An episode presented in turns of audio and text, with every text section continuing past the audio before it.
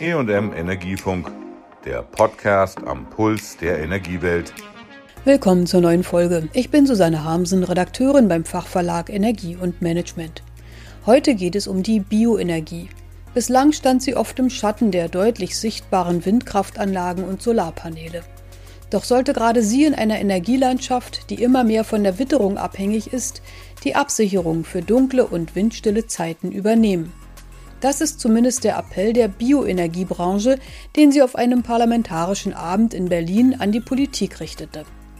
Hans-Josef Fell, einer der Väter des Erneuerbare Energien Gesetzes EEG, sagte, 100 Prozent erneuerbare Energien heißt erstmal, und wir haben in der Energy Watch Group mehrere Studien aufgelegt, dass A, 100 Prozent erneuerbare Energien gehen, Versorgungssicherheit mit heimischen Energien vollständig für Deutschland, für die Region Berlin-Brandenburg, für ganze Landkreise. Bad Kissingen haben wir es durchgerechnet für andere, dass das möglich ist innerhalb von zehn Jahren. Und dass das sogar billiger ist als die heutige rohstoffimportabhängige Energieversorgung. Es gäbe aber noch einige Hemmnisse, die Bioenergie daran hindern, einen größeren Beitrag zur erneuerbaren und sicheren Energieversorgung zu leisten. So sei es ein Fehler, Biogasanlagen und Biomassekraftwerke von Ausschreibungen abhängig zu machen, sagte der langjährige Bundestagsabgeordnete der Grünen. Die teuren Voruntersuchungen für die Genehmigungen mit ungewissem Ausgang seien gerade für Bürgerprojekte auf dem Land ungeeignet. Am Osterpaket der Bundesregierung möchte er auch einige Änderungen. Hans-Josef Fell. Die Einzelaspekte in diesem Gesetz, die müssen natürlich auch noch optimiert werden. Alleine beim Biogas viel deutlichere Flexibilitätsanreize für die Bestandsanlagen. Wir brauchen auch Neuanlagen, sowohl bei Biogas als auch bei Solarenergie, Windenergie und anderen. Die treibenden Kräfte für Neuanlageninvestitionen sind die privaten Investoren. Das sind auch die, die das große Geld haben dafür.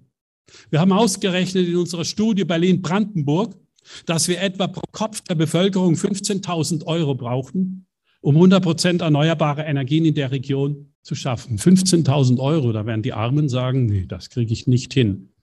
Die Reichen werden still sein und werden sagen, oh, wir haben im Mittel ja 85.000 Euro auf der hohen Kante liegen. Welche Dummheit, das Geld auf die Bank zu legen, statt es in die eigene Energieanwendung zu investieren, damit ich weniger Strom, Kosten, Erdgas und anderes zahlen muss. Dann ist es gewinnbringend angelegt. Das sind die Anreize und die schaffen wir eben nicht mit den Ausschreibungen, weil die Ausschreibungen die bürgerlichen Akteure ausblockieren. Es geht nicht um Verbesserung des Ausschreibungsdesigns.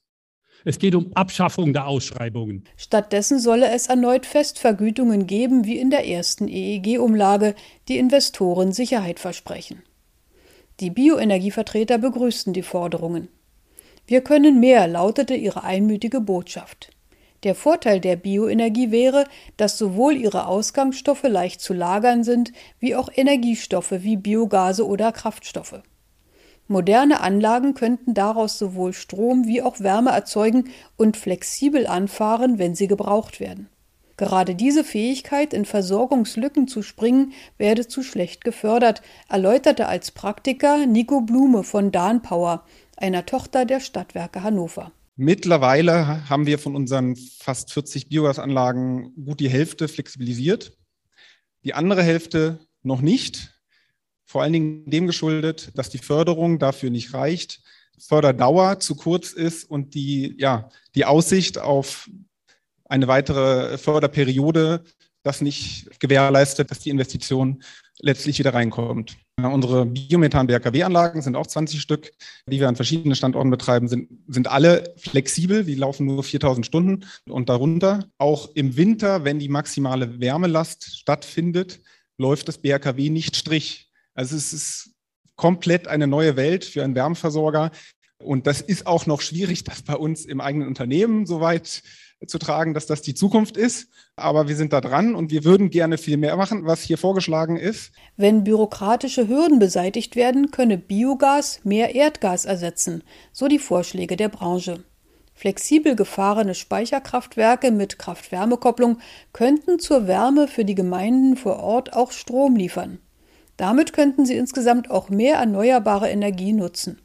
Anstatt Windkraft und Solaranlagen bei Überangebot abzuregeln, könne mit Überschussstrom Wärme erzeugt und gespeichert werden, sagten die Teilnehmer. Das nachhaltige Biogaspotenzial reiche für etwa eine Verdopplung der Biogaserzeugung auf 180 Milliarden Kilowattstunden im Jahr. Auch bei teilweiser Nutzung als Treibstoff, meint der Biogasverband. Aus Energiepflanzen, aber auch aus biologischen Abfällen wie Gülle und Stroh macht Martin Lass auf seinem Hof in Schleswig-Holstein nicht Gold, aber Energie. Mit einer Biogasanlage, die den Brennstoff für die KWK liefert, einem Gasspeicher und einem Wärmespeicher kann er den Nachbarort mit 7500 Einwohnern per Nahwärmenetz mit klimaneutraler Wärme und Strom versorgen. Der eigene Hof ist sowieso auf dem Weg in die Klimaneutralität, berichtete Martin Lass. Unser landwirtschaftlicher Betrieb mit den Produktionsfaktoren Boden, Arbeit, Kapital, die hat ja jeder Unternehmer zur Verfügung. Wir nutzen alles selbst, also den selbstverbrauchten Strom von den eigenen Gebäuden, das PV, die eigene Windmühle auf dem Hof, den eigenen Biomassestrom als sichere Leistung, werden wir auch die komplette Landwirtschaft elektrifizieren. Wir sehen die ersten Roboter auf dem Feld. Wir sehen, dass die Haltungsverfahren sich über eine Tierhaltung verändern. Und alles wird mit dem Footprint bewertet. Und wenn wir den bekommen, dann nutze ich auch das Koppelprodukt meiner Pflanzen ganz anders. Weil das Stroh, wenn ich es jetzt hinten aus dem Mähdrescher raushäcksel, erstmal verrotten muss. Und für die Verrottung braucht das Bakterium, was es tut, natürlich wieder Stickstoff. Wir parken das Stroh in eine Anlage und wir haben einen ersten Prototypen bei uns auf der Biogasanlage schon 2016 errichtet, der aus dem vergorenen Mais, Stroh, also Pferdemist zum Beispiel haben wir auch unheimlich viel. Da machen wir aus dem Gärrest den Mineraldünger. Also wir trennen die Fraktion Stickstoff, Phosphat und Kali und wir bauen uns unseren eigenen Dünger, um die Wirtschaftskreisläufe innerbetrieblich zu schließen. Ist noch recht teuer. Hätte ich jetzt vor zwei Jahren gesagt, in Stand heute bei den jetzigen Preisen ist das genau das, was man braucht. Ein Vorteil bei der dezentralen Ausrichtung des regionalen Energiekonzepts sei, dass kein Netzbetreiber eingebunden werden müsse. Die vor Ort erzeugte Energie werde auch lokal umgewandelt, gespeichert und bei Bedarf genutzt, schloss Lass. Biomasse stehe nicht in Konkurrenz zur Nahrungsmittelproduktion und zum Naturschutz, betonten die Praktiker, Wissenschaftler und Verbandsvertreter. So mindere die systematische Verlagerung von Zersetzungsprozessen in Fermenter Treibhausgasemissionen aus der Landwirtschaft. Anbau und Nutzung von Wildpflanzenkulturen und Dauergrünland könnten für eine Bindung von Kohlenstoff im Boden und den Aufbau von Humus sorgen, erläuterte eine Vertreterin des Naturschutzbundes. Statt Maismonokulturen gäbe es auch ein großes Potenzial an Reststoffen, das noch genutzt werden könnte.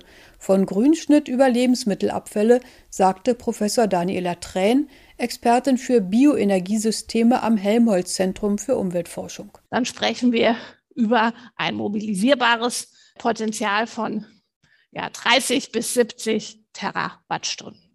Man muss aber auch sagen, dass diese Potenziale jetzt nicht auf der Straße liegen, weil sonst wären sie ja wahrscheinlich schon genutzt, sondern dass man dafür entsprechend Aufwand und Kosten hat, um diese Potenziale zu mobilisieren. Die Bundesregierung habe diese Potenziale durchaus im Blick, versicherte Manuela Rottmann, Staatssekretärin im Bundeslandwirtschaftsministerium. Der Umbau der Substrate ist eben was, was wir nicht von jetzt auf gleich schaffen werden. Da werden wir nicht in diesem Sommer einen Schalter umschalten können und plötzlich ist das mit dem Mais Vergangenheit und wir haben die Zwischenfrüchte und alles ist gelöst. Das wird einfach dauern. Biogas, Wärme und Strom aus Biomasse sind für die Staatssekretärin mehr wert als ihr reiner Energiegehalt, erläuterte Manuela Rottmann. Was ist der große Wert von flexiblen Biogasanlagen auf dem Land, den es zu schützen gilt? Und der große Wert ist Wertschöpfung vor Ort, ist der Antrieb für die Wärmewende vor Ort, die ich auf dem Land für deutlich komplizierter halte als in der Stadt weil ich da eben Einfamilienhäuser mit Eigentümern irgendwie in eine neue Welt bringen muss, oft mit alten Eigentümern, die sagen, nee, der KfW-Kredit ist für mich eigentlich das rum, ja, das kann ich nicht mehr machen. Und wo auch die Landwirte selber als Treiber fungieren. Auch das ist ein Unterschied. Ob ein Landwirt durch eine Ortschaft läuft und sagt, ich werbe für den Anschluss an mein Nahwärmenetz oder ob wir warten, dass sich die Leute von irgendeinem Berater von außen überzeugen lassen. Das sind für mich ganz große Werte. Direkter Nutzen für die Anwohner sei die beste Voraussetzung für das Gelingen der Energiewende, schloss die Staatssekretärin. Der Präsident des Bundesverbandes KWK fürchtet, dass ausgerechnet das klimafreundliche Biogas oder Biomethan bei der anstehenden Gesetzesänderung nicht mehr für Kraft-Wärme-Kopplung gefördert wird. Klaus-Heinrich Stahl. In Quartieren und Kommunen sorgt die KWK vor allem im Winter zuverlässig für klimaneutrale Wärme aus Biomethan. Daher muss Biomethan auch weiterhin im KWKG als Brennstoff möglich sein. Das KWKG ist bis jetzt brennstoffneutral und jetzt versucht die Bundesregierung uns da das Biomethan rauszuholen. Und dabei fahren wir im Biomethan hauptsächlich Abfallbiomethan in Kraft-Wärme-Kopplung, um die Wärmenutzung zu vergrünen. Intensive KWK-Systeme, IKWK, erhöhen den Anteil erneuerbarer Energien im Wärmesektor, indem sie beispielsweise Umweltwärme und Wärmepumpen oder Solarthermie einbinden und dadurch Power-to-Heat-Anlagen negative Residuallast bereitstellen. Der Technologiemix führt dazu, dass Übertragungsnetzbetreiber im aktuellen Szenario Rahmen Strom, dass sich der Betrieb von KWK-Anlagen in Wärmenetzen und zur industriellen Versorgung im Prozesswärme stark oder sogar vollständig am Strommarkt orientieren kann. Deshalb solle die Politik dies nicht behindern, so sein Appell. Veranstalter Uwe Weltecke Fabricius vom Netzwerk Flexperten erinnerte, dass auch vorhandene Biokraftwerke umgerüstet werden könnten, um das neue Energiesystem zu unterstützen. Weltecke Fabricius möchte für diese Investitionen gezielte Förderung. Also Größenordnung 3,8 Gigawatt ist die durchschnittliche Bemessungsleistung in Deutschland. Wir haben inzwischen aber 5,7 Gigawatt Leistung installiert. Damit erzeugen wir 34 Terawattstunden Strom. Das ist also 6 Prozent des deutschen Bedarfs, etwas mehr. Dummerweise davon haben wir immer noch drei Gigawatt Dauerläufer, die müssen noch umgebaut werden. Die Landwirte sind bisher nicht ausreichend dazu gebracht worden, diesen Umbau voranzutreiben. Relevante Mengen erneuerbar produzierten Wasserstoffs würden erst in 15 Jahren zur Verfügung stehen, mahnte er zugleich. Daher gelte es, das bereits verfügbare Biogas zu erzeugen und, wo immer möglich, zu nutzen.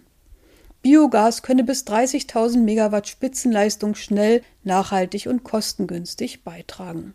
Es sei nicht einzusehen, dass Milliarden Euro und beschleunigte Genehmigungen für Flüssigerdgas LNG-Terminals möglich wären, für nachhaltige heimische Bioenergie aber nicht, sagte ein Teilnehmer des Abends.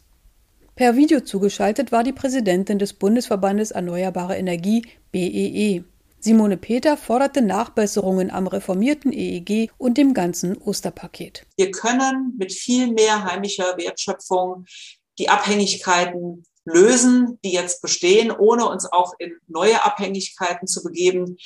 Die Branchen der erneuerbaren Energien über alle Technologien wollen und können jetzt die Verantwortung übernehmen. Wir sind systemsetzend geworden. Nicht nur wegen des Anteils von knapp 50 Prozent im Stromsektor, sondern auch bei der Wärme, auch bei der Mobilität steht jetzt der Systemwechsel an. Das heißt, der Entwurf muss erheblich nachgebessert werden, um die klaffende Umsetzungslücke für Versorgungssicherheit, für die Bezahlbarkeit und auch für den Klimaschutz im Energiesektor äh, zu schließen. Und ähm, ich glaube, wir alle wissen, dass nur die heimischen erneuerbaren Energien inklusive der vielen Biogasanlagen, die wir Land auf ab vor Ort stehen haben, dass das der Schlüssel zur Energiesouveränität ist, die jetzt von allen so sehr bemüht wird. Das war die heutige Folge vom Parlamentarischen Abend der Bioenergie. Tschüss, sagt Susanne Harmsen. Das war der E&M Energiefunk. Bleiben Sie voller Spannung.